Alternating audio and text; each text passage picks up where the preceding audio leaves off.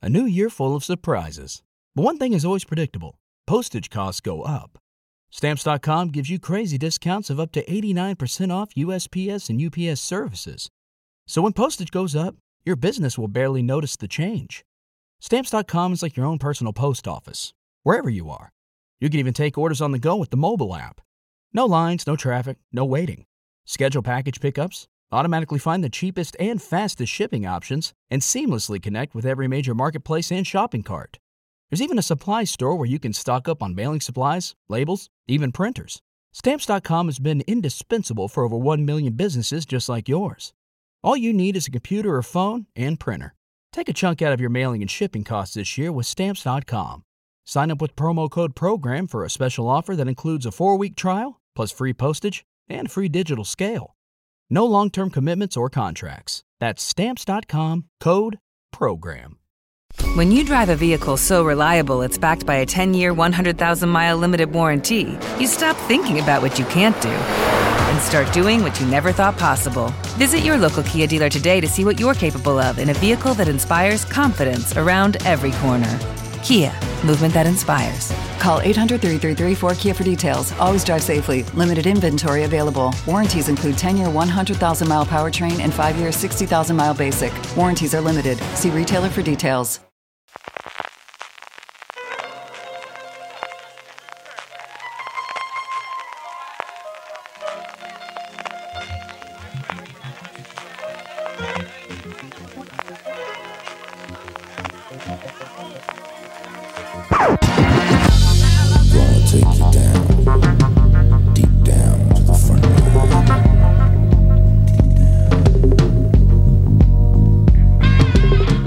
Hola a todos y todas, bienvenidos a Gran Angular, el programa de fuera de series donde analizamos cada semana un tema de la industria televisiva en profundidad.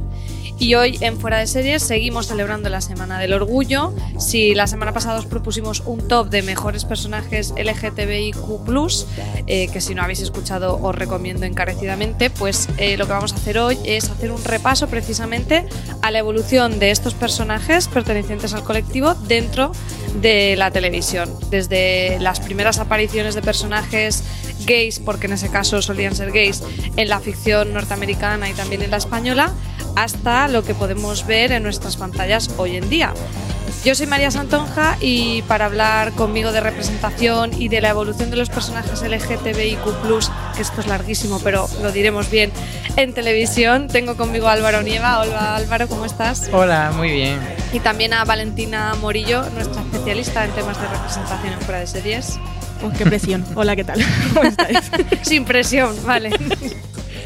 Bueno, pero es verdad, ¿no? En tu columna, en tu columna semanal eh, sueles tocar estos temas y yo soy fiel seguidora porque me, encanta. Me gusta mucho que en fuera de serie siempre pongamos atención a estos temas tan importantes. Pues yo creo que para empezar, antes de hacer un recorrido más histórico, que, esperemos eh, sea también interesante y- y didáctico para todo el mundo, creo que es importante quizá que definamos algunos de estos términos o por qué hoy eh, hemos pensado que este tema era, era relevante para tratarlo en un gran angular. Y yo creo que lo primero es definir quizá esos conceptos clave, como qué entendemos por representación o qué es la diversidad, ¿no? Estos dos conceptos que quizá nosotros los usamos eh, de una forma bastante eh, rutinaria, pero muchos pueden no conocerlos. Vale, no sé si te animas a hacernos una definición un poco mm, de ir por casa, sin, sin tampoco entrar en, en, temas ahí súper, súper detallados, pero qué entendemos por representación y por divers- diversidad y, qué, y por qué esto es relevante. Pues eh, es la forma en la que la cultura popular, mm, ya sea, bueno, en este caso estamos hablando de series de televisión, pero sería cualquier forma de a- hacer ficción, eh, retrata la realidad y de esta manera también crea nuevas realidades. Es la forma en la que eh, se hacen, se representan, eh, se presentan ante nosotros eh, a través de la ficción eh, retratos de grupos particulares, bueno, de experiencias particulares, de ideas y de vivencias de mm, todo lo que sería un, reflejo de la, de la sociedad como tal. y esto de alguna manera eh, filtra y también forma eh, la forma, eh, bueno, la manera en la que nosotros como espectadores entendemos y vemos la realidad.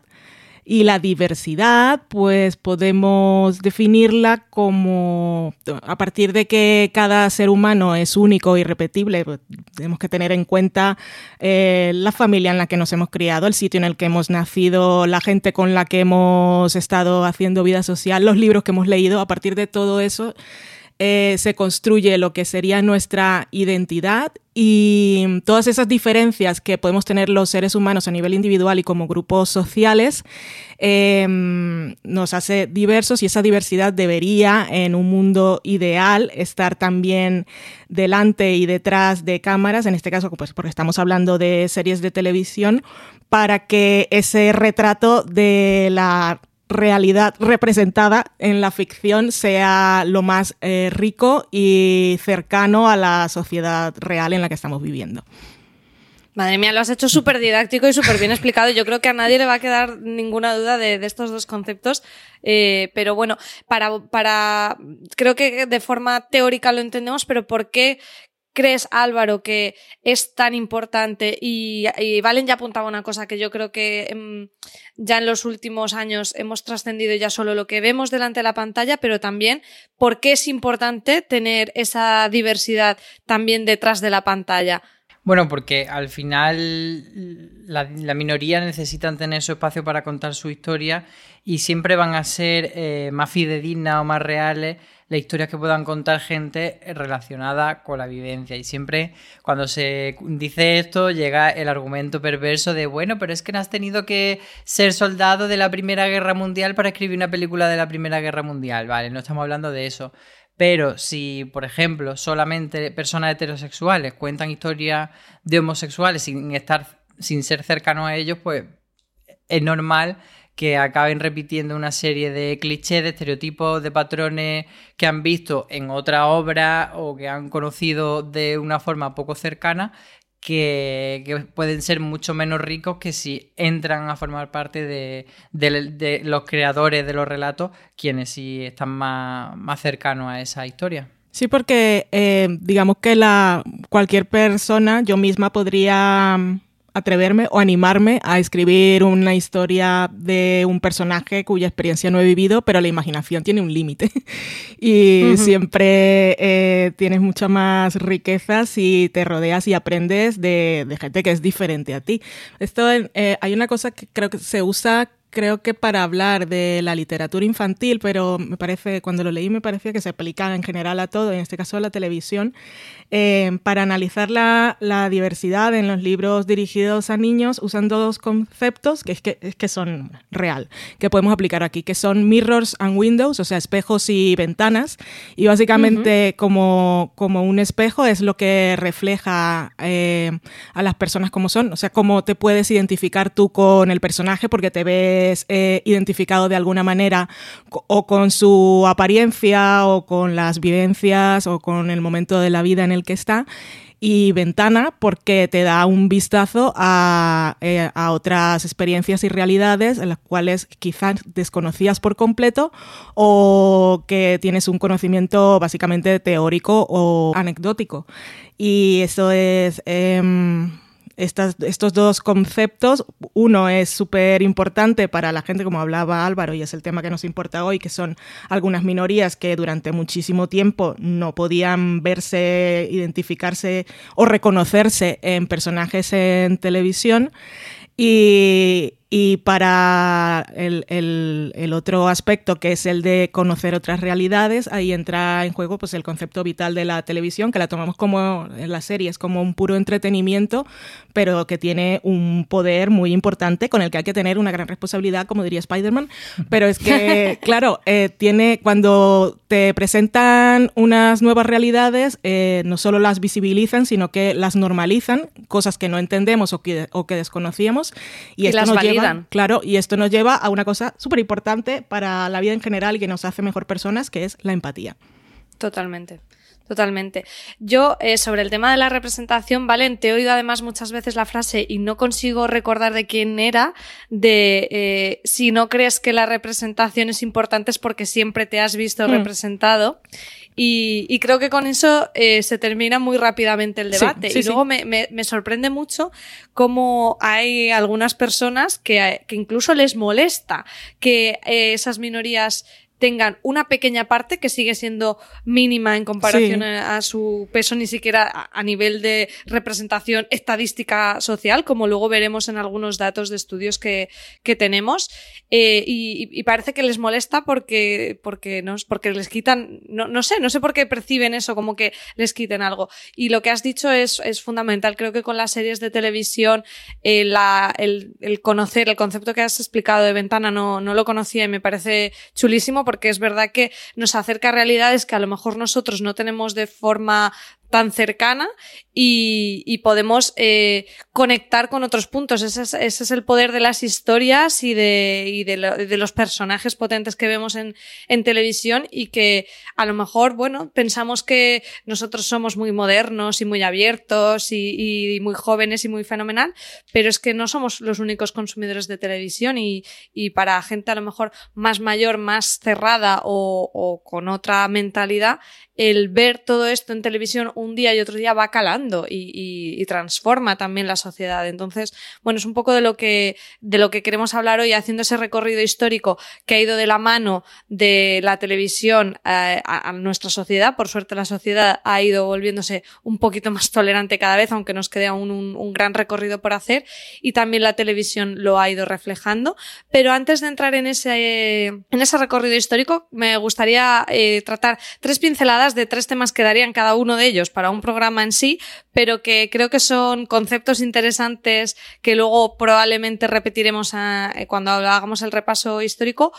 Eh, el primero es ese, son, son dos conceptos que hemos ido viendo en televisión constantemente. Uno es el síndrome de la pitufina, eh, que creo que se explica bastante fácil porque, bueno, es cu- cuando un personaje femenino es el único dentro de un elenco de personajes masculinos y se toma casi que su única característica es ser la chica, básicamente ese es su desarrollo de personalidad y sirve como prácticamente eh, representación única y sólida de, de todo el género femenino. Vale, no sé si voy más o menos bien, ¿podrías ponernos algunos ejemplos? Pues eh, vas muy bien con, con esa definición. Un ejemplo claro sería que me viene ahora a la cabeza viendo las fotos promocionales y el póster. La viuda negra en Los Vengadores, por ejemplo. O sea, así os podéis hacer una idea. Sí, y en el caso que estamos Bang hablando. Antes de meter a, a Bernarde. Correcto. O, o Stranger, Stranger Things Things. también, al principio.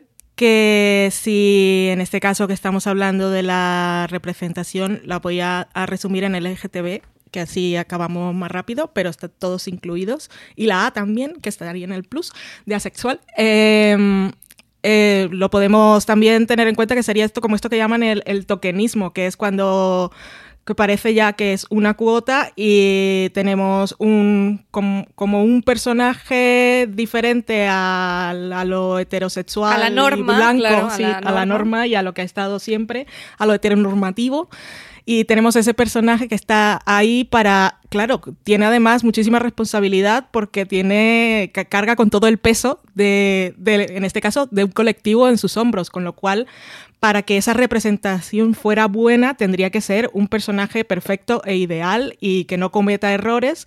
Y no es la idea. La idea es que haya, haya una representación diversa, múltiple y variada para que cada persona pueda hacer lo que quiera hacer sin tener que estar, en este caso, representando a todo un colectivo y, y lo cual es bastante Y limitante. muchas veces esto del tokenismo lo que hace es que si hay una minoría, ya como que parece que computa con todas. Si, si está, por También. ejemplo, esa pitufina que es una chica, pues no va a haber otra chica y encima que sea lesbiana. Entonces, si hay una chica, pues ya por defecto es heterosexual.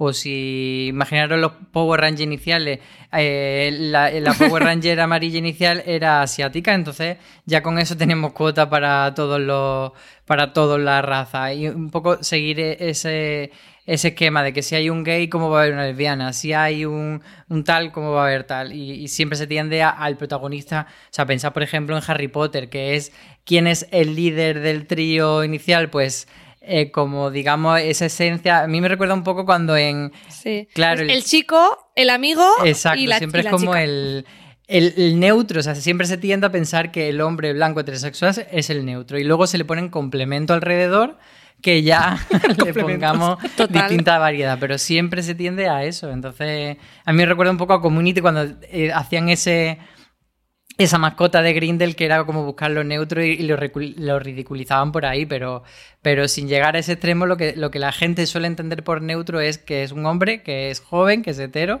y que es blanco.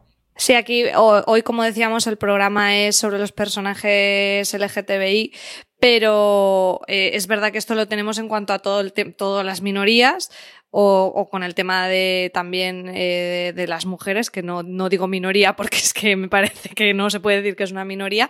Eh, tú decías el, el en, de- en Community, yo siempre me acuerdo en una película que no sé si habéis visto, que es de mala que es, es buenísima, que es no es otra estúpida película americana, que hay un gag en el que en una fiesta un negro se encuentra con otro negro y le dice, tío, que soy yo el negro de la fiesta, no puede haber otro negro. Ay, perdona, tío, culpa mía, culpa mía. Y se van y hacen el chiste precisamente de, de- de esto que estábamos hablando.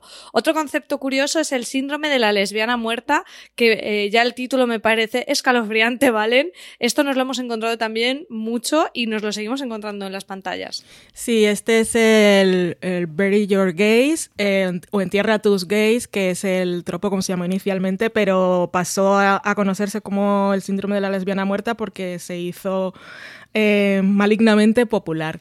Esto, eh, el origen está en que básicamente en literatura, cuando se empezaba a escribir y a introducir personajes homosexuales, eh, ya sea por, o porque era considerado un crimen, que lo era en, Estados Unidos hasta los años 60, era, la homosexualidad era un crimen en 49 de los 50 estados, o sea, imagínate.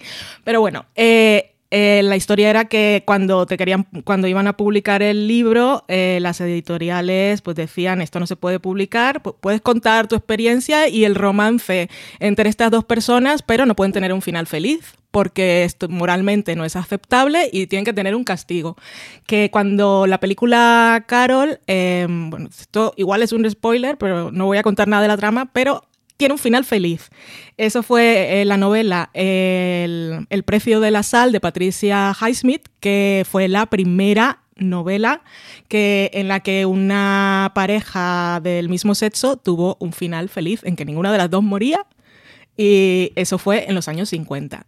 Y esto en la televisión, pues ha estado en los años 60, en Estados Unidos estaba prohibido eh, por esta cosa de los standards and practice que, que, se, que hubiera manifestaciones románticas o que, o que no acabara mal, de alguna manera. Así que lo que empezó a ocurrir era que cuando aparecían eh, lesbianas en este caso, pero también personajes, eh, bueno, eh, gays y, o incluso transexuales, en aquella época los llamaban travestidos, es que o eran asesinos y eran los villanos totalmente pervertidos y malignos. Pensad en, en psicosis, que eh, la idea era aquella precisamente. Y... mm, y, o si no, eran asesinados, muertos y los mataban vilmente. Y es un tropo que hemos seguido viendo. En la claro, cuando había, ya luego nos hemos modernizado, hemos llegado a los años 90, hemos llegado a los 2000, dices esto está superado, pero el, el último caso reciente, que fue el que lo explotó todo y hizo sufrir a mucha gente y se sigue arrastrando, fue el de los 100, con el personaje de Lexa, que volvió a salir esto. En Buffy, em, con la historia de Willow, eh, aquí no voy a hacer spoiler de quién y quién, eh, por si alguien no lo ha visto, eh, también hubo ese problema, aunque la representación fue muy buena, el final... eh, As a new Western Union customer, you can enjoy a $0 transfer fee on your first international online money transfer. Send money to your family and friends back home the fast, easy, and reliable way. Visit westernunion.com or download our app today to get started, and your first transfer fee is on us. FX gains apply, not available for credit cards and transfers to Cuba. Services offered by Western Union Financial Services Inc. and MLS 906983 or Western Union International Services LLC and MLS 906985. ¿No te encantaría tener 100 dólares extra en tu bolsillo? Haz que un experto bilingüe de TurboTax declare tus impuestos para el 31 de marzo y obtén 100 dólares de vuelta al instante. Porque no importa cuáles hayan sido tus logros del año pasado, TurboTax hace que cuenten. Obtén 100 dólares de vuelta y tus impuestos con 100% de precisión, solo con Intuit TurboTax. Debes declarar para el 31 de marzo. Crédito solo aplicable al costo de la presentación federal con TurboTax Full Service. Oferta sujeta a cambios o cancelación en cualquier momento. Eh, terminó siendo el mismo. La lesbiana muerta, porque es que al final una de las dos muere. Sí, viene todo sobre todo porque es un, un cliché que se ha ido repitiendo mucho. O sea, no hay problema porque haya una serie concreta en la que eh, una pareja lésbica tenga su final trágico a la Romeo y Julieta, como Claro. eh, tantas otras parejas heterosexuales lo han tenido, pero sí que es verdad que se fue repitiendo durante mucho tiempo y, y coincidió que pasábamos de que apenas haya representación lésbica en la serie de televisión, porque cuando entraba la representación LGTB siempre era a través del hombre gay, y de repente cuando empieza a ver lesbianas, eh, todas eh, para morir- matarlas trágicamente. Entonces el fandom llegó a un punto en que dijo, mira, me estáis tocando ya lo que viene siendo eso. Y, y entonces surgió un poco la conversación de por qué pasa esto y, y que también hacen falta referentes de lesbianas mm, positivas, negativas, eh, con escala de grises, pero que no mueran. y tampoco hay tanto pedir. Y, y bueno, un poco ahí se generó esa conversación, pero, pero también viene heredado de, de que las películas de, tela- de temática LGTB han arrastrado muchos años también de, mm, de historias trágicas, de chico conoce a chico, chico coge sida, chico muere de sida. Y, y todo era ese, esa, esa retaíla que no tiene, como digo, no pasa nada porque pase una vez o porque pase varias veces en ciertas historias, pero si siempre pasa, al final te está dejando un pozo de que ser LGTB está, eh, claro, es un, Es un drama, y está eh, abocado a, a la tragedia. El último punto que quería tratar antes de hacer un poco el repaso más cronológico es el tema de los actores y actrices trans eh, interpretando a personajes trans, que ahora lo estamos viendo de forma muy aplaudida en Veneno, pero también eh, ha sido muy criticado precisamente por no cumplirse, por tener personajes eh, trans interpretado por actores y actrices, actrices cis. Hemos tenido el caso de Paco León en La Casa de las Flores, si no recuerdo mal, más recientemente con Belén Cuesta en, en La Casa de Papel.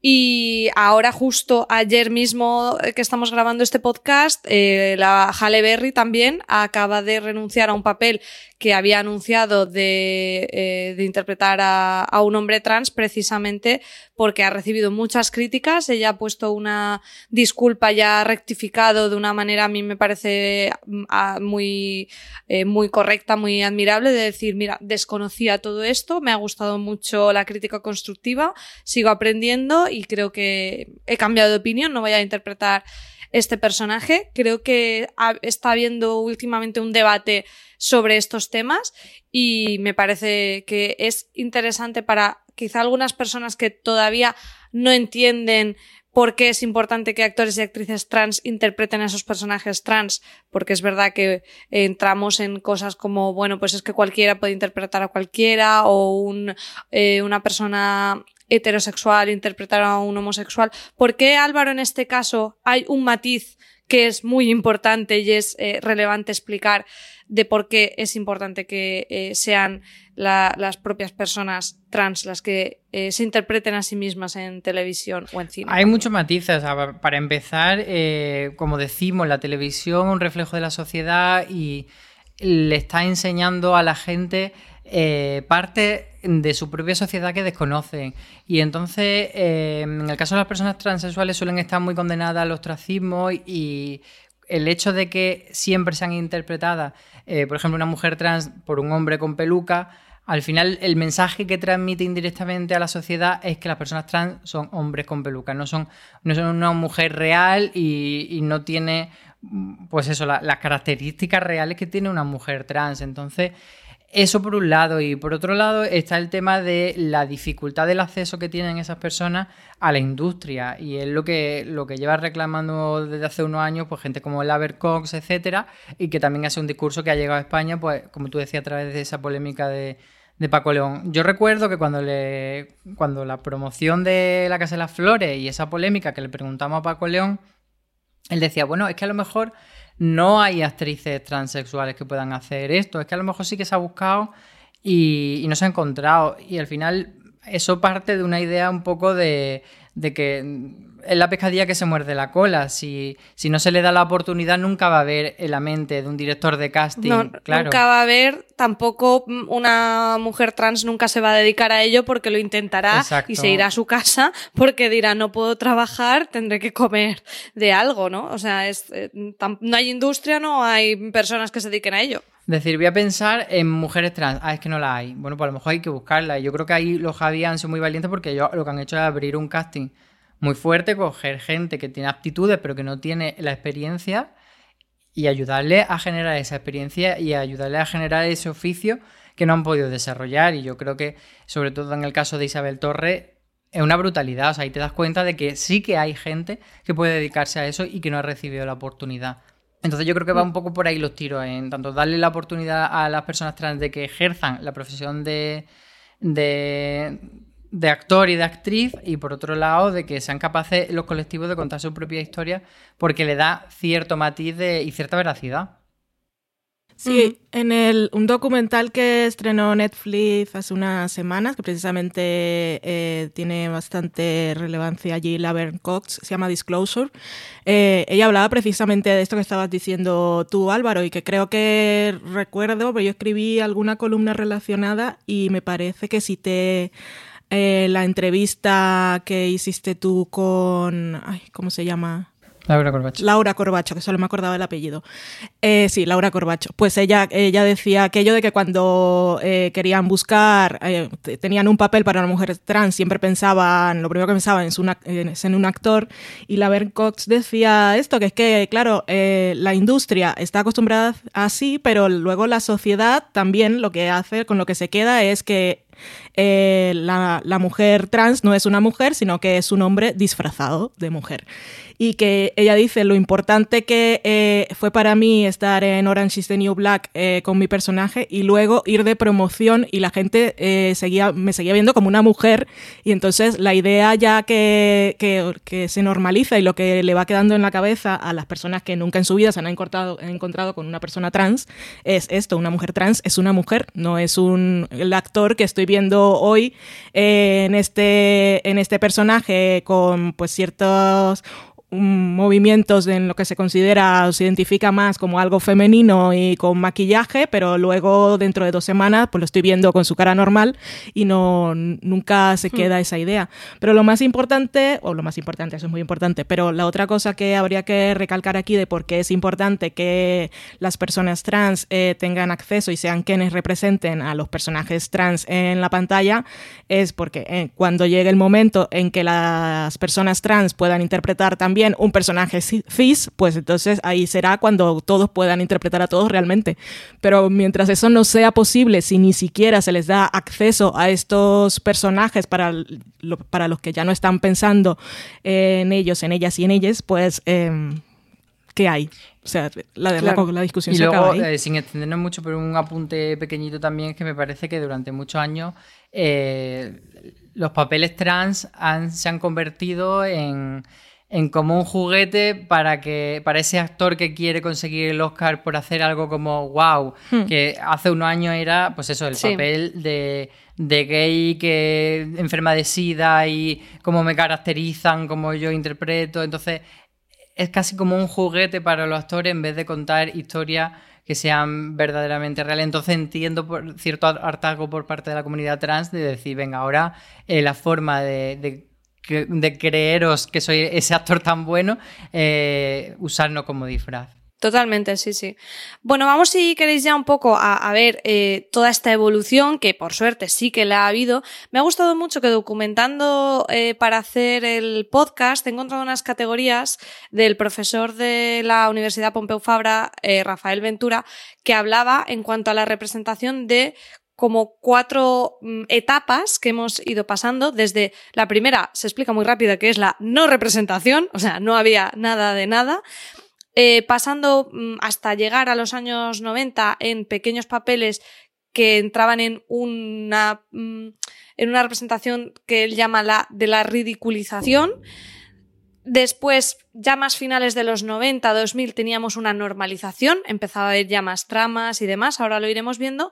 Y actualmente, eh, quizá desde 2010 empezó un poco esta idea, pero yo creo que en los últimos años lo estamos viendo, además, como hablábamos, en el debate entre los espectadores, a una fase ya de un respeto, ¿no? Entonces me ha gustado mucho esa categorización, es la que vamos a utilizar un poco para ver las características de estos, de, estos momentos históricos que como siempre pasa en historia, no son bloques, no son monolitos fijos.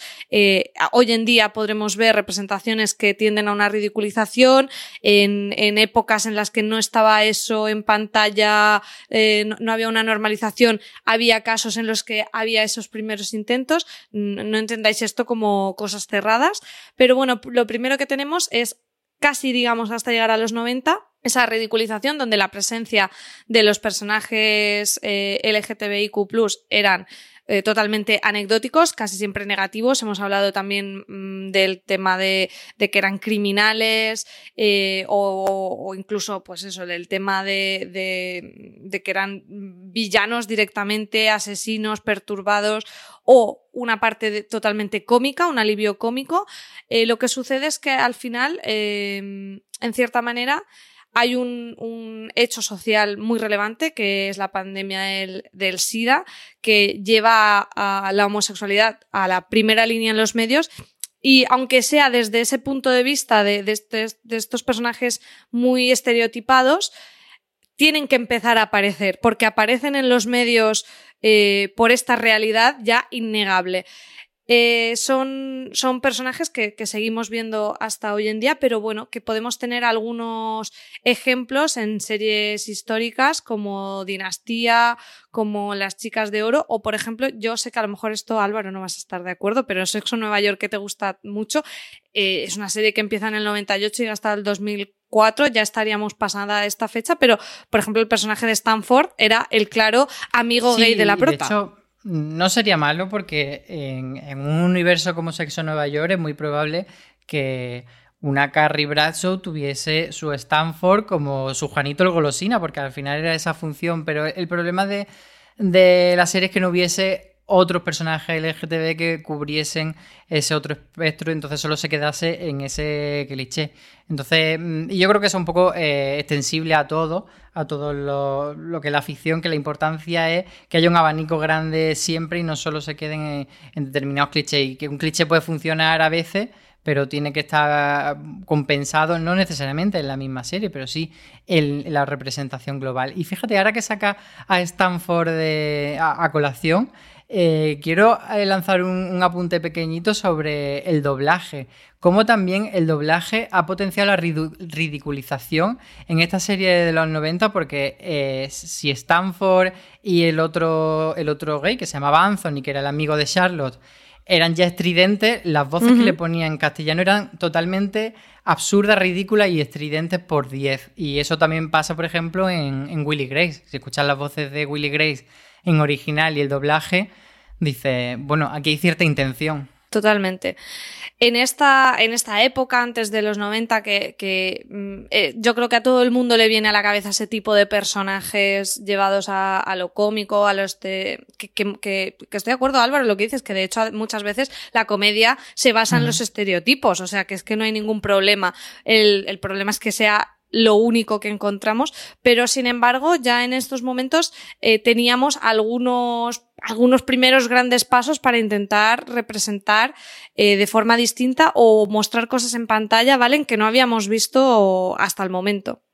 Sí, yo antes quería mencionar y recomendar a todos en Apple TV Plus. Hay una serie documental que se llama es Visible Out en español. Visibilidad LGTBI. en la televisión, correcto. Sí. Y que también allí nos hace pues un poco la como la, las categorías que has dado tú del profesor este de la Universidad Pompeu Fabra, pues ellos hacen un poco de, de, su historia, de la historia de la representación eh, LGTBI en, en Estados Unidos y cómo la situación histórica y política del momento influía en la representación, cómo la representación luego influía un poco en los cambios políticos que se generaban. Y ellos empiezan con lo que aquí diría este profesor de la no representación o que no existía o que era negativo y todo eso, ellos empiezan llamándolos em, los años oscuros y dicen que, que, eso se me quedó a mí, que la primera vez que en Estados Unidos escucharon por televisión, en aquella época la televisión, la gente estaba pegada, solo había dos cadenas, em, escucharon la palabra homosexual fue en las comparecencias del macartismo y eh, la palabra homosexual estaba en ese momento ligada a la narrativa de pervertidos, espías, y también hay, un momento en que sale una, eh, una, imagen de archivo de personas que están en la calle y les hacen preguntas y hay uno que dice, homosexual, son comunistas. me hace mucha gracia, pero bueno. Eh, entonces, eh, eso, y que luego hay un, hablan ellos mucho de un programa que se emitió en la CBS, que era un programa informativo con que lo presentaba uno de los, era un documental y lo presentaba uno de los periodistas que eran referentes en aquel momento de este señor me está diciendo la verdad y lo que diga me lo creo. Y el programa se llamaba Los homosexuales y, eh, entrevistaba expertos, entre comillas, y, y lo que venían a decir era que la homosexualidad era una enfermedad mental y que se podía curar que también era epidemiológica, que se podía contagiar si la gente estaba veía personajes homosexuales en la televisión y pues esto llevó a que se prohibiera la representación y luego vimos todo esto de que eran villanos y todas esas cosas, pero en aquella época también hubo algunos, algunas cosas que se hicieron bien y hablaban de Norman Lear, que puede que no suene, pero es un señor mayor adorable, que es el productor ejecutivo de Día a Día, que fue el creador de Día a Día original y que hizo muchísimas series que tal como Día a Día eh, eran en los 70 un poco de em, unas familias americanas que no eran las típicas y mucho de comentario social. Y en All in the Family, que es una de sus series más famosas, a principios de los 70 tuvo varios personajes eh, homosexuales. Eh, bueno, no solo homosexuales, también... Y también transexuales. También el, transexuales. El, primer episodio lo he podido ver recientemente y, y, hay un par de, de ejemplos que que los ves muy modernos incluso hoy en día. Sí, que luego igual las, eh, los términos utilizados no eran los correctos, pero eh, la idea era súper avanzada para su tiempo, pero lo más importante era que no los usaban eh, para ridiculizarlos, que los ponían siempre en contraposición con uno de los personajes protagonistas y nos demostraban, los personajes protagonistas aprendían. En esta serie, el, padre de la familia es un señor que parece súper carca, que se queja de todo, que eso parece mucha pala antigua y que es lo que diríamos ahora, no es políticamente correcto, que siempre dice lo que la gente, oh, ¿qué ha dicho? Me pongo, me llevo las manos a la cara. Y se ¿No te encantaría tener 100 dólares extra en tu bolsillo? Haz que un experto bilingüe de TurboTax declare tus impuestos para el 31 de marzo y obtén 100 dólares de vuelta al instante. Porque no importa cuáles hayan sido tus logros del año pasado, TurboTax hace que cuenten. Obtén 100 dólares de vuelta y tus impuestos con 100% de precisión, solo con Intuit TurboTax. Debes declarar para el 31 de marzo. Crédito solo aplicable al costo de la presentación federal con TurboTax Full Service. Oferta sujeta a cambios o cancelación en cualquier momento encontraba él, bueno, si viste tú el episodio, él se encuentra en este episodio, no sé si lo cuentan en ese o en uno posterior, que se encuentra con un compañero del instituto, que era un jugador del equipo de fútbol súper guapo y muy popular. Y el amigo claramente le dice que le dice que es gay sin decir que es gay, pues está hablando y le dice, pero en todos los 15 años que me conociste, me oíste hablar alguna vez de una mujer y el otro pues primero reacciona mal, pero después reacciona bien. Y también con, una, con la madre de la familia, que era una señora que es como la brújula moral de la serie, que es todo amor y está en una escena con un, en un funeral de una prima suya y aparece una amiga de su prima eh, que está muy triste y entonces con muchos eufemismos le está diciendo que fue su compañera durante, durante mucho tiempo y la otra le dice, ah, sí, que eran muy amigas. Y ella, bueno, era casi como un matrimonio y la señora dice, ah, pero no será un matrimonio porque las dos son... ah, y entonces como que lo entiende y la mujer después le dice, me parece súper triste que os hayáis querido tanto y no lo hayáis podido contar. Entonces esas cosas, ver eh, de esas series que la gente acudía todas las semanas y veías al personaje protagonista sintiendo empatía por las experiencias de otros son las, las cosas es lo que cambia la sociedad. Pero bueno, que en esa época en la que no había nada y que había muchas cosas, que había poca representación y que la mayoría no era muy buena, también había ejemplos de cosas que se estaban haciendo bien. Es que quería hablar de Norman Lear, pues un señor que me parece adorable. Sí, yo no lo conocía, pero en el documental ya me hice fan suya porque ves que además ha estado en, en, toda la historia de la televisión norteamericana con un montón de ejemplos mm. brutales que dices, no es casualidad cuando ves que siempre le han importado estos temas. Sí, era un poco la forma en la que se empezaron a introducir personajes gays en la serie era eso, el personaje episódico que llegaba a contar su, su problema lo ponemos por supuesto problema entre comillas, pero en ese momento sí que era su problema y que, y que generaba una reacción en principio negativa y luego eh, un poco más positiva en los protagonistas. Y, yo creo que también otro ejemplo muy paradigmático de lo que tú decías, María, de, cos, de primeros pasos, eh, Friends, que es una serie que que hizo algunas cosas bien y otras no tan bien, pero y que en todo este revisionismo que, se le aplica ahora eh, no hay que ser injusto, pero tampoco hay que ser especialmente eh, negacionista. O sea, Friends, eh, por ejemplo, tuvo la primera boda lésbica y, fue un gran paso para la representación del colectivo, pero también hacían muchos chistes que ahora podemos considerar desde masculinidad tóxica, por ejemplo. Eh, si analizamos ahora la trama en la que Ross y Joey dormían abrazados y eso parecía que minuscobaba su masculinidad, eh, ahora no, nos parecería tan gracioso o, le daríamos otra connotación que en su momento. Y luego toda la trama de cómo Scheller rechazaba a, su padre porque era una mujer trans ahora y, todo ese trauma que, que, le resultaba, incluso todas las bromas que había en relación a Chelle sobre si era gay o no era gay, que se usaban como algo negativo, hiriente hacia él, pues también, eh, claro, con la perspectiva de hoy día, pues le podemos dar otro tipo de revisión. Y, como digo, yo creo que la revisión no tiene por qué ser como, como decir, vamos a quemar Friends en la pira, Friends era maligna, Friends era el demonio, sino simplemente para darnos cuenta cómo la sociedad ha avanzado y que incluso una serie que pretendía ser eh, avanzada en cuanto a lo social en su momento, pues eh, ahora afortunadamente, claro, lo vemos como un, como un patinazo porque ahora hemos avanzado nosotros. Sí, pero eso es lo positivo, que hemos avanzado, porque yo creo que muchas veces cuando se ve el revisionismo como algo negativo, yo creo que es súper positivo, porque si miráramos atrás y viéramos que todo es igual, sería bastante deprimente. O sea, a mí me alegra mucho ver que hemos avanzado. O que nos pareciese bien. claro. Claro, o sea, si ahora mirásemos toda la parte transfoba de Friends y dijésemos que no pasa nada y que está bien y que hoy debería seguir siendo así, el problema, pues sí. que no habríamos avanzado. Exactamente. La boda que te refieres, la primera boda lésbica, que además fue en el 96, que es que es bastante tarde, ya entramos un poco en, en esta época más de normalización.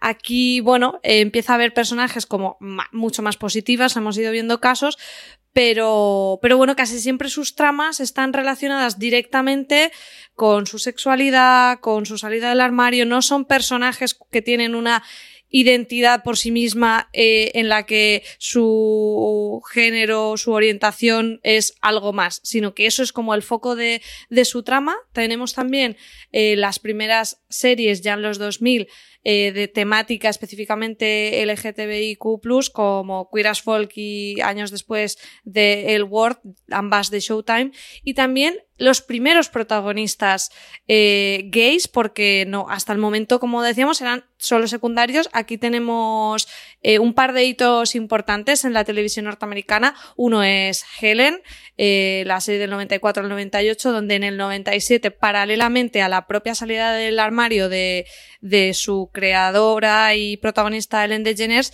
su personaje salió del armario con la consecuente pérdida de muchos patrocinadores eh, que retiraron la publicidad, como por ejemplo la cadena de comida rápida Wendy's, y también Willy Grace, una serie que, que es del 98, continúa hasta, hasta este mismo año.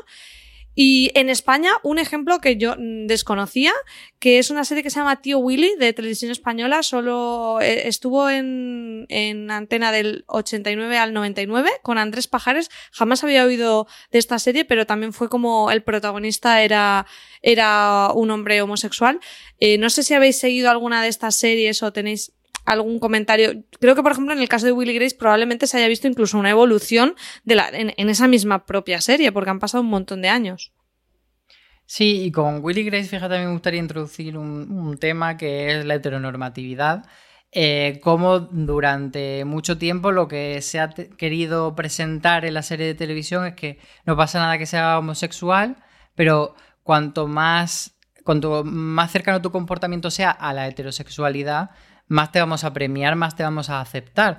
Y el caso de Willy Gray es muy claro. Will, que es el protagonista, es un hombre más masculino, es un hombre que tiene su trabajo respetable, es un hombre que podría ser hetero, solo que se acuesta con hombre, por así decir. Mientras que Jack que es mucho más femenino, es más histriónico, es más estereotipado y es más divertido porque es el alivio cómico. Entonces, esa dualidad eh, es muy representativa de cómo la homosexualidad y los personajes LGTB se han representado a lo largo de los años, que cuanto más te parezcas a lo hetero, y además es algo que eh, nuestra sociedad hoy día sigue, sigue siendo y podemos seguir escuchando ese comentario de, bueno, es que no se te nota, es que no tienes pluma, no pasa nada, cuanto menos loca parezcas, mejor.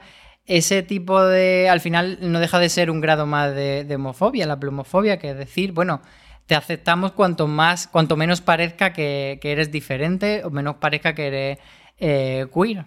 Yo también, antes de los eh, de estos que son protagonistas, también quería recordar de, esta época hay un em, la serie Es mi vida que tuvo el personaje de Ricky Vázquez, que era secundario, pero aparecía en todos los episodios, era uno de los mejores amigos de Ángela y es recordado como el, primer actor abiertamente gay que interpretó un personaje gay de manera recurrente en, una serie de televisión. Solo tuvo una temporada, pero fue una temporada bastante importante y que en Estados Unidos todos lo recuerdan. Aparte, era, aparte de ser gay, también era un, un chico latino, o sea, era hijo de padre latino y madre negra, que también fue como otro y en los 90 tampoco era protagonista, pero también fue importante el personaje de Jake en Dawson Crece, que aparte fue el primer beso, beso de verdad, eh, en plano cerrado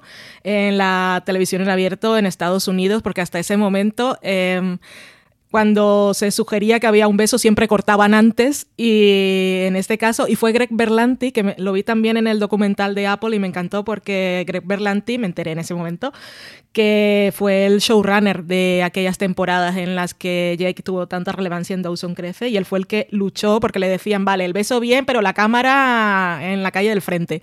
Y le dijeron, no, voy a hacer un plano cerrado y si no lo quieres emitir, pues no emitimos el episodio. Y mira, parece una tontería, pero mostrar un beso, lo complicado, lo complicadísimo que era. Y lo de Ellen demuestra em, que, claro, hasta esa época también había muchos actores que no, que, que siempre aún hasta el día de hoy, cuando, cuando alguien en sus redes sociales decide compartir con el resto de la gente y sus seguidores eh, cuál es su identidad sexual, eh, la gente dice, ay, pero si eso ya no importa que lo digas, no sigue importando, sigue importando hoy y en la época de Ellen fue un problema para ella, no solo perdió anunciantes, bueno, sí, que ella decidió eh, hacerlo dentro de la serie y en la vida real y estuvo un año sin trabajo, o sea que, y fue Disney eh, también la que en un principio le prohibió por ser de ABC que parece que siempre dicen que las cosas que son fáciles, que se crea una montaña de un grano de arena. Y pues la vida demuestra. La vida con Ellen demostró que era difícil vivir abiertamente y que el miedo real aparte terminó siendo justificado. Totalmente. Vemos también en esta época como poco a poco, ya digo, no, no son bloques cerrados, pero vamos viendo personajes, eh, sobre todo en los 2000, eh, que empiezan a, tener sus propias tramas más allá, más allá de, su orientación y, de, y de su salida del armario personajes más complejos ya no tampoco tienen que ser eh, el tokenismo que hablábamos, ¿no? Ya pueden ser también más malos, más buenos, más mm, cometer errores e incluso mostrar realidades que hasta el momento eh, no se mostraban tanto. A mí, por ejemplo, me parece que hay que reivindicar mucho los personajes de Cameron y Mitchell en Modern Family porque ponían a una pareja de hombres homosexuales en el, en el, centro de una temática que no era la habitual, que era el formar una familia, en una vida eh, residencial acomodada de, de, una familia con, con su niña y, demás. O, por ejemplo, Thomas Barrow de Downton Abbey, que era un auténtico cabrón y, y no tenía que ser el, el, eh, como es el gate, lo, lo, vamos a poner como bueno, ¿no? Entonces empezamos a ver muchos de esos casos. También eh, o Frank Underwood, por ejemplo, que es un personaje en, House of Cards, que es bisexual también. Orange is the New Black me parece el ejemplo de diversidad del, bueno, en, todas las series de, de Genji Cohan, pero encima tuvo, ya hemos comentado el personaje de, de Laverne Cox, que, que se convirtió además en la primera persona abiertamente transgénero en recibir una, un premio de la Academia de Televisión. Entonces, bueno, empezamos ahí a ver poco a poco, eh, ya, ya más en la primera, en pasado 2010, más que en principios de los 2000, estos ejemplos de, de, personajes y también, también en España tenemos bastantes, desde Esterimaca en Hospital Central, Fidel en AIDA, Fer en Física o Química, tenemos un montón de ejemplos. No sé con cuáles eh, os quedáis o queréis recordar o os gustaría mencionar eh, de esta época, Álvaro. Bueno, yo eh, seguiré insistiendo en que eh, va todo muy poco a poco. Por ejemplo, cuando hablamos de la representación de, Esther y Maca y, también en, la pareja de lesbianas del hombre de Paco, da la sensación de que durante mucho tiempo pues, se ha intentado meter o sea, que lo el primer paso era la heteronormatividad, por supuesto. Entonces, eran lesbianas, pero no lesbianas que representaban a todos los tipos de lesbianas que podemos llegar a conocer, sino que siempre eran las lesbianas femeninas escritas por hombres heterosexuales, muchas veces eh, rozando eh, la fantasía sexual de guionistas eh, masculinos y, entonces yo creo que al final esa ha sido un primer paso que ha tenido que ser necesario y que ha estado en medio, pero que bueno, que gracias a Dios nos hemos ido luego abriendo a personajes, como tú decías, que no tienen que ser exactamente buenos, no tienen que ser exactamente modélicos y que pueden tener pues una serie de cualidades positivas y negativas que no siempre están relacionadas con, con el hecho de ser LGTBI. Pero creo que también hay que tener cuidado con la paradoja que se puede producir en el hecho, en esto de que eh, ser LGTBI no sea la principal característica del personaje. Vale, eh, una cosa es eso y otra cosa es que tampoco intentemos como decir eso que muchas veces por hacerse los modernos los guionistas dicen de es LGTBI pero no se dice ni, se, ni aporta nada al guion porque al final ser una persona LGTBI eh, te condiciona tu mirada del mundo como ser mujer como ser y asiático la sociedad te trata Claro, etcétera. Entonces, yo creo que hay que hacer un equilibrio entre no es tu característica única, pero tampoco vemos que eso tiene una serie de implicaciones a nivel social. Vale, ¿en alguno de, los, de estos casos, de estos años que te gustaría mm, repasar? Pues Willow, Willow fue es un personaje que aparte a mí me gusta mucho en Buffy Cazavampiros, su historia fue bastante importante eh, creo que fue el primer, el beso entre ella y su novia fue, eh, ¿cómo se llamaba? Tara, fue el primero entre dos mujeres en televisión en abierto en Estados Unidos.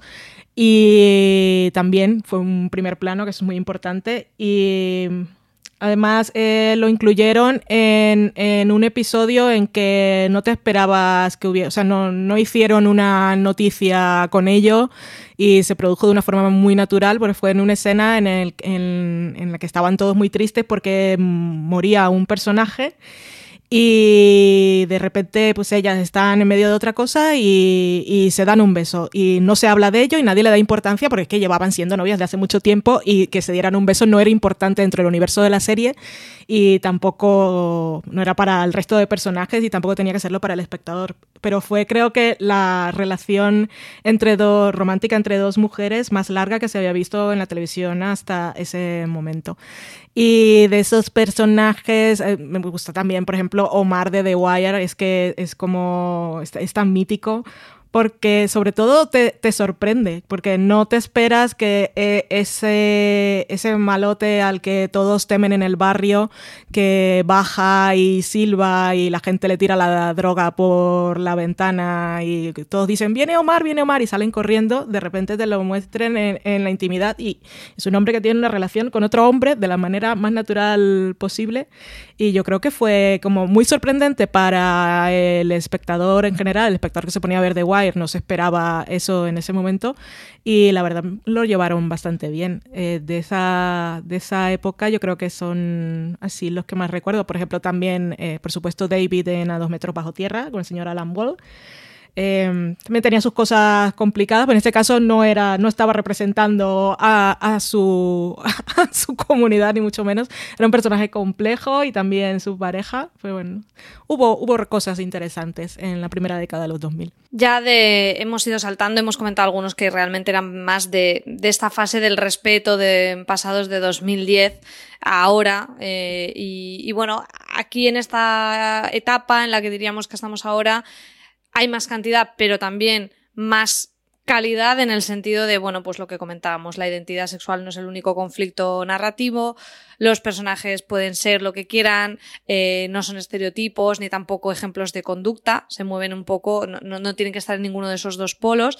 Y también algo súper importante, dos claves, yo creo más de esta fase, es que por fin tenemos más creadores y guionistas tras la pantalla. Yo creo que el caso de Ryan Murphy es, es paradigmático. Creo que, bueno, y en España también el de los Javis, pero eh, quizá en España aún nos falta mm, dar más pasos en ese camino. Y después que hay una mm, mayor diversidad más allá de gays y lesbianas. Empezamos a tener personajes bisexuales, eh, personajes transgénero, la sexualidad, por ejemplo, ha aparecido por primera vez recientemente, aunque todavía está súper poco representada.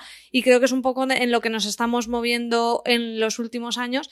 Respecto a eso, creo que es muy interesante repasar algunas cifras de, para, para la gente que dice, es que ahora todos son gays y lesbianas en las series, que por ejemplo se ha dado mucho esa crítica con la temporada de Sex Education, la segunda temporada de Sex Education, que me llevaba un poco las manos a la cabeza.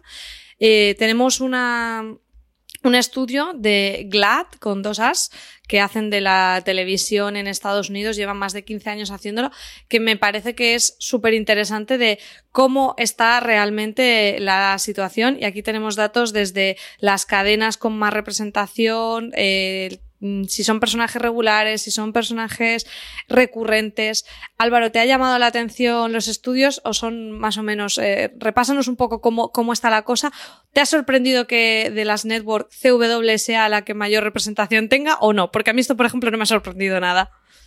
No, no me sorprende porque siempre eh, el el Arrowverso siempre ha sido muy diverso y está ahí por medio la figura de Greg Berlanti, que tú ya lo has mencionado antes, o lo ha mencionado Valen, que sí lo ha mencionado Valen por, por ese primer beso, y él es un showrunner abiertamente LGTBI, es muy, muy exitoso y tiene muchísimas series, entonces gracias a su presencia eh, hay muchísima cantidad de personajes, bueno, o una buena cantidad, no, no que no diga que sea muchísimo que parezca que son demasiados y que sobran.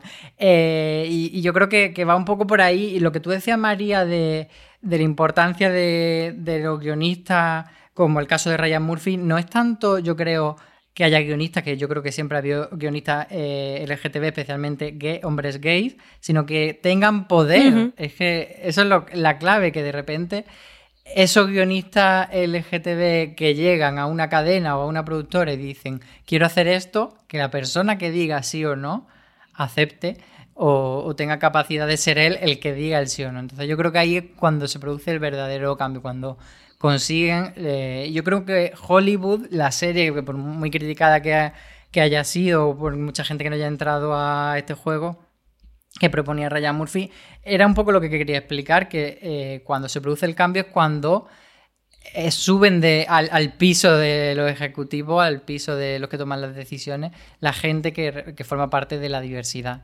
Y no están solamente en los puestos de abajo. Entonces, yo creo que esa es una de las grandes razones por la que sí que se va avanzando y que los números empiezan a ser diferentes, pero bueno, eh, eso, por comentar cifras, el 90,1% era hetero de los personajes y el 10,2% era LGTB. Entonces, vale, que parece que hay mucho, pero no son tantos.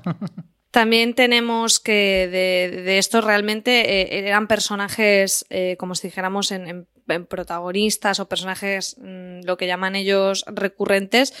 Eh, no, perdonar, estos son como más protagonistas y luego que eran al final un total de 90 y tres transgénero que eran a la vez heterosexuales y después teníamos 30 personajes recurrentes. Sí que notaban un cambio respecto al año pasado. Así que, y, sí, y es la cifra más alta en los 15 años que llevan de estudio, o sea que está claro que, vamos evolucionando. Esto en cuanto a las network, que serían CW, NBC, ABC, Fox y CBS. CBS sorpresa es la que menos. Tampoco creo que nos sorprenda que CW sea la que mayor representación tenga y CBS la que menos. En la, y es la que tiene menos series, ¿eh? es que también hay que tenerlo en cuenta en comparación con sus hermanas de competencia. Claro, aquí hablan porcentajes, pero mm, seguro que en, números totales también porque mm. tienen menos series. Después la, en las eh, del cable tenemos Showtime con 38, FX con 31 y Freeform con 26 y en streaming eh, en streaming es apabullante porque tenemos a Netflix eh, como la primera con 121, Hulu con 24 y Amazon con 8. Es verdad que aquí eh, nos están dando la cifra total y claro, Netflix tiene muchísima más producción, habría que tener la cifra en porcentaje que no, que no la tenemos. Y después, otra cosa que me ha gustado mucho es ver eh, lo que hablábamos, ¿no? De ir más allá del personaje mm, del hombre homosexual, que era lo inicial, luego un poquito a poco entraron las mujeres lesbianas, pero ahora cada vez más tenemos otra, otras partes de esta sigla tan larga, ¿no? Los bisexuales en todas las cadenas y plataformas suponen el 26%, con muchas más mujeres que hombres, me ha sorprendido, 90%, eh, perdón, 90 mujeres, 36 hombres y dos personas no binarias. Yo creo que eso va un poco por lo que, por lo que te decía María, que al final eh, muchas veces eh, los personajes LGTB de mujeres están escritos por hombres y forman parte de una fantasía. Entonces, totalmente. La fantasía de la mujer bisexual eh, parece que, está como mucho más extendida y aceptada que el hombre bisexual. Totalmente. Sí, sí, yo fue lo primero que pensé cuando, cuando vi la cifra tan, tan extrema. tenemos personas transgénero 38, 21 mujeres, 12 hombres y 5 personas no binarias. Eh, y un dato muy relevante, esto hablamos de Estados Unidos, todo esto es de la televisión norteamericana, el 82%, es decir, 31 de estos personajes transgénero están interpretados por actores y actrices trans, que al principio ya hemos expuesto eh, la importancia de esto. Y me ha llamado mucho la atención que la sexualidad, esa A que mencionaba Valen también, que no tenemos todavía en las siglas, eh, no, no, está súper poco representada. De hecho, en esta temporada solo está por un personaje que además se despedirá en esta temporada, que es Todd Chávez eh, de Boya Horseman. Sí que en la temporada ha disminuido en un 50% porque en la temporada anterior había dos personajes, un personaje en Shadowhunters que ya terminó la serie y si no se incorpora ninguno nuevo en la próxima temporada televisiva, nos quedaremos sin representación de la sexualidad en la televisión. Valen, tú que sí que sigues Bojack, eh, ¿quieres comentar un poquito sobre el personaje de Todd? Eh, ya, ya, ya, se acabó, ya lo hemos despedido y, y, fue bastante curioso porque nunca, nunca se hablaba de, de la sexualidad del personaje y también lo, lo, contó, lo compartió con espectadores y con sus amigos de una forma súper natural. Y la, la, sexualidad es que está, es para muchos una desconocida, algunos piensan que es algo imposible eh, y, poco a poco, a través de la ficción, vamos aprendiendo. Una persona sexual no es que no quiera tener contacto con el resto de humanos, puede desarrollar eh, una relación romántica, lo que pasa es que no está interesado en lo que es el acto sexual. y yo en muchas ocasiones yo tengo mis fases de asexualidad y me parece una cosa que hay que reivindicar porque luego cuando siempre nos está metiendo el sexo por las orejas y parece, por ejemplo las mujeres cuando hablamos de los personajes femeninos siempre tienen que ser súper liberadas sexualmente y yo digo, no, no es importante, no es lo más importante en la vida. Está muy bien, pero no es muy importante. En el personaje de Todd hablamos de personajes protagonistas, todo el estudio Sí. estamos hablando de personajes protagonistas porque, por ejemplo, sí que recuerdo en la segunda temporada de Sex Education eh, trataban este Mm. tema también con una chica, o sea que, que empieza a hablarse de la sexualidad, pero también eh, es una de las cosas pues más novedosas o de las que está empezando ya a abrirse camino en la televisión, igual que, que las personas trans que yo creo que, que estamos estamos muy contentas de que por fin estam- estamos viendo, eh, pues quizá no a lo mejor con la mejor de las representaciones, pero ya estamos viendo un poquito la luz. Y María, ese ejemplo que, que tú pones de, de Sex Education nos viene muy bien para hacer como un mirar hacia atrás y ver cómo esa mi- eh, minoría sexual que es eh, las personas sexuales ahora tienen una representación mínima, anecdótica, episódica, pues era lo que hemos estado hablando, que eran el hombre gay, la mujer gay hace unas décadas. Entonces, como se, se vuelve a hacer el, cam- el camino que ya se han dado para uno, se empieza a andar para otro ahora. Eh, sí, eh, pero bueno, podemos ver con toda esta evolución que hemos visto que por lo menos somos optimistas en ese camino. Y yo creo que para dejar un poco una, una visión un poco de lo que podemos ver hoy en día, de series que podemos, eh, que están ahora mismo en emisión, que tenemos en plataformas y que ofrecen interesantes representaciones, tenemos una lista. Por ejemplo, Hollywood de Netflix, Álvaro ya la ha comentado, yo creo que es una serie súper disfrutable. Ha habido bastante polémica o mucha gente no ha entrado en ella, yo entré de cabeza y la disfruté un montón. Eh, tenemos algunas otras, eh, Veneno también la hemos comentado en A3 Player Premium, que nos tienen ahí con contagotas. Cuando estamos grabando este podcast, solo hemos podido ver dos episodios y, yo estoy que, que, me, que me puede la ansia porque necesito ver cómo sigue esta historia. El documental de visibilidad LGTBI en televisión de Apple TV Plus, también que comentaba Valen, que me parece súper, súper recomendable. Sex Education también la hemos comentado, de Netflix. Y tenemos algunas más aquí anotadas, Valen, eh, ¿alguna que te gustaría comentar? Pues me gustaría Euforia, que tiene el personaje de Jules y el, y el de Rue, que está muy bien. Eh, reivindico también Anatomía de Grey, que es una serie que siempre ha estado interesada Shonda Rhimes y su equipo y todas las showrunners que han venido después y el equipo de guionistas en tener una representación diversa del colectivo y que ha tenido personajes que son icónicos como el de Cali y Arizona. Em, que Cali creo que fue, yo recuerdo, em, o la recuerdo como el primer personaje que a mí me, me dijo en televisión, no es que no lo, no lo supiera, pero me lo dijo claramente, eh, que era la, la bisexualidad. Y, Hmm. y- y fue en un momento muy guay en el bar con Meredith y mira, hay que, hay que reivindicarla. Eh, también quiero recordar Cheats Creek, que ha acabado la serie este año y que seguramente estará nominada en los Emmy, por la que eh, volveremos a escuchar de ella, espero, que tuvo un final, la última temporada fue muy buena, y que tiene, o sea, el- eh, la pareja romántica central de la serie es la de David, el hijo, que él es, él es bisexual y la pareja estable que tiene durante la serie es una, es una pareja homosexual y es, es amor puro, o sea, te enamoras de ellos dos locamente.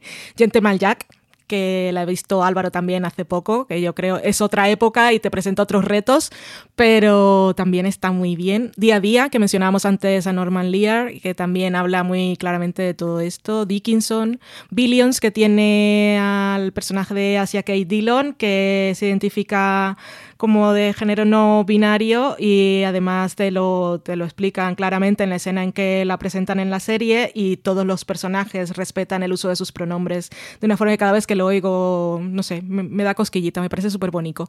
Y que es un personaje que ha adquirido muchísima relevancia en la serie, que es una serie que parece de señorones y, y luego eh, las mujeres y, o el personaje de, de Asia Kate Dillon eh, te, te transforman un poco la serie. Yo qué sé, Steven Universe, que no le he visto y debería, por menci- mencionar una animada, Brooklyn Nine-Nine, no sé.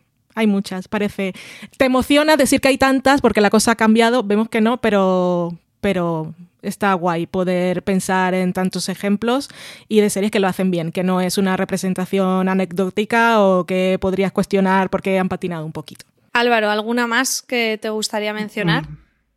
Bueno, yo me uno a Steven Universe porque además es una representación que va entrando muy poquito a poco y que te lo van contando con muchísima naturalidad y que es realmente bonito como todo lo que pasa en esa serie que mm, tiene unos sentimientos preciosos y una dulzura y un candor eh, que yo creo que es una serie, pues eso, para verla con niños, pero para verla solo también si no tiene niños, no necesita la excusa de tener niños para, para verla. Y luego, eh, bueno, a nosotros nos gusta mucho en Fuera de Serie romper una lanza a favor también siempre que podemos por las series diarias y yo creo que aquí hay que hacerlo tanto por Amares para siempre con su spin-off Luimelia como por Acacia 38 que ambas series han apostado por una pareja lesbiana que han funcionado muy bien y que yo creo que eh, el éxito tanto de Luimelia como de Maitino, que son los nombres de shipeo que se le han puesto a estas parejas de Luimelia, o sea, de Luisita y Amelia y de Maite y Camino, eh, pues que tengan tanta importancia y que tengan tanta resonancia no solo en España, sino fuera de nuestras fronteras, porque han llegado a muchos países el fandom y, yo creo que eso es la muestra de que hace falta mm, eh, historias de mujeres lesbianas y continuadas en el tiempo y que sean románticas y que sean bonitas. Yo creo que por eso conectan también y por eso surgen esas comunidades de fans en redes que lo que hacen es de los episodios de Acacio, de los episodios de Amar, extraer la trama que les interesa, que es esa, y montar su propio, eh, su propio relato continuado en el tiempo y sus propios fanfics, que también siempre ha sido algo muy que ha acompañado mucho a la representación LGTB. Entonces yo creo que ahí el fenómeno eh, básicamente surge por eso, porque están falta de las mujeres lesbianas de, tener ese, ese, reflejo, como también yo creo que es muy importante destacar el caso de, de Scan España, eh, concretamente de la, de la tercera temporada, la tercera o la segunda, la tercera. no recuerdo si fue la tercera o la segunda, la tercera que fue la que... no, la segunda, perdona, que la que van a rodar es la cuarta, la fue la segunda. Sí, y bueno, yo creo que un poco por ahí que serían mis recomendaciones. No sé si me dejo algo, pero yo creo que con eso tenemos bastante.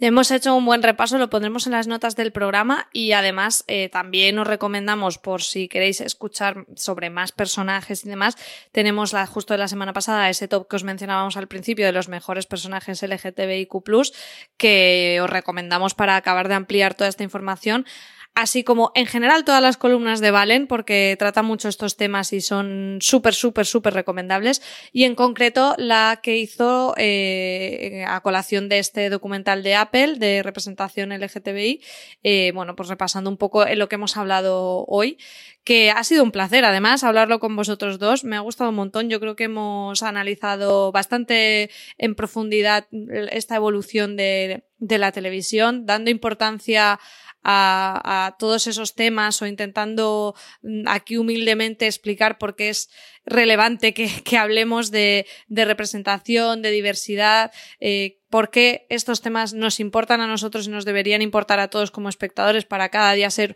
una sociedad un poquito más tolerante y un poquito más empática. Eh, yo estoy muy orgullosa de que en Fuera de Serie siempre es un tema que, abordamos sin, medias tintas porque mm, tenemos un equipo que todos estamos en sintonía con, con todo esto. Así que ha sido un verdadero placer compartir micro con los dos para, para charlar sobre este tema. Álvaro, muchísimas gracias. A ti por convocarnos. Y Valen, lo mismo digo, un placer estar contigo hoy. Gracias a ti por organizarnos aquí y Álvaro, porque siempre es un placer charlar de estas cosas. Y a todos vosotros, como os digo, eh, tenemos muchísima más información sobre todas estas temáticas de representación en nuestra web, en fuera de series.com y en general sobre series, todo lo que queráis, todo lo que estáis viendo. Ahí tenéis las críticas, los artículos, las noticias y los podcasts, por supuesto, que además podéis suscribiros si os ha gustado este podcast y es la primera vez que nos escucháis. Podéis suscribiros para recibir todos los nuevos episodios de Fuera de Series. Estamos en Apple Podcast, en Evox, en Spotify y ahora también en Podimo o podéis buscarnos en cualquier reproductor buscando fuera de series. Como decimos siempre por aquí, muchas gracias y tened muchísimo cuidado ahí fuera. Chao.